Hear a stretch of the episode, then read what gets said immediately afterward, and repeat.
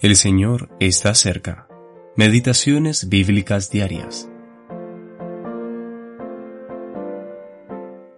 Jesús, entrando en una de aquellas barcas, la cual era de Simón, le rogó que la apartase de tierra un poco, y sentándose, enseñaba desde la barca a la multitud. Lucas capítulo 5, versículo 3. El progreso espiritual de Simón Pedro. Conducido por su hermano Andrés, Simón ya había ido al Señor Jesús, quien mirándolo lo llamó Cefas o Pedro, que significa piedra. Juan capítulo 1 versículos 40 al 42. A pesar de conocer al Señor Jesús de esta forma y ya haberlo recibido en su casa, Lucas capítulo 4 versículo 38, Simón aún era Simón. Aún no había rendido su vida al Señor de una forma práctica.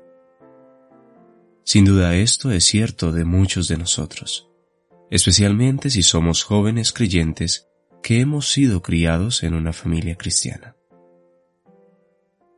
Sin embargo, cierto día el Señor le pidió a Simón su barca, e incluso más que eso.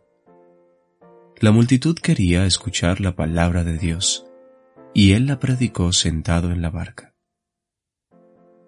Repentinamente, el Señor Jesús le dijo a Simón, Boga mar adentro, y echad vuestras redes para pescar. Versículo 4. Podríamos pensar que esto era música para sus oídos, pero él pensó que conocía mejor las circunstancias Así que dijo, Maestro, toda la noche hemos estado trabajando y nada hemos pescado, mas en tu palabra echaré la red. Versículo 5. Qué contradictorio decir Maestro y luego más o pero. Manifiesta solamente una obediencia parcial.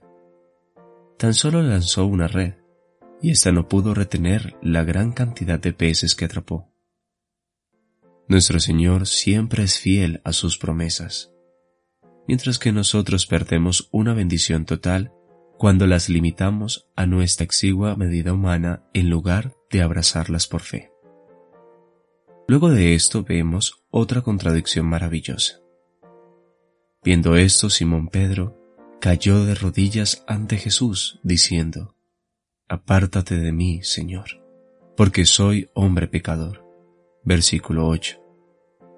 Sus ojos fueron abiertos y se aferró a aquel que siente que debe apartarse de él a causa de su pecado.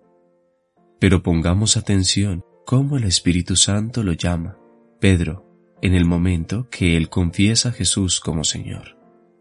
El Señor Jesús no dejó a Simón Pedro, él lo condujo. No temas, desde ahora serás pescador de hombres versículo 10. Todo lo que tenía que hacer, y nosotros también, es seguirlo a Él. Versículo 11. Simon Adult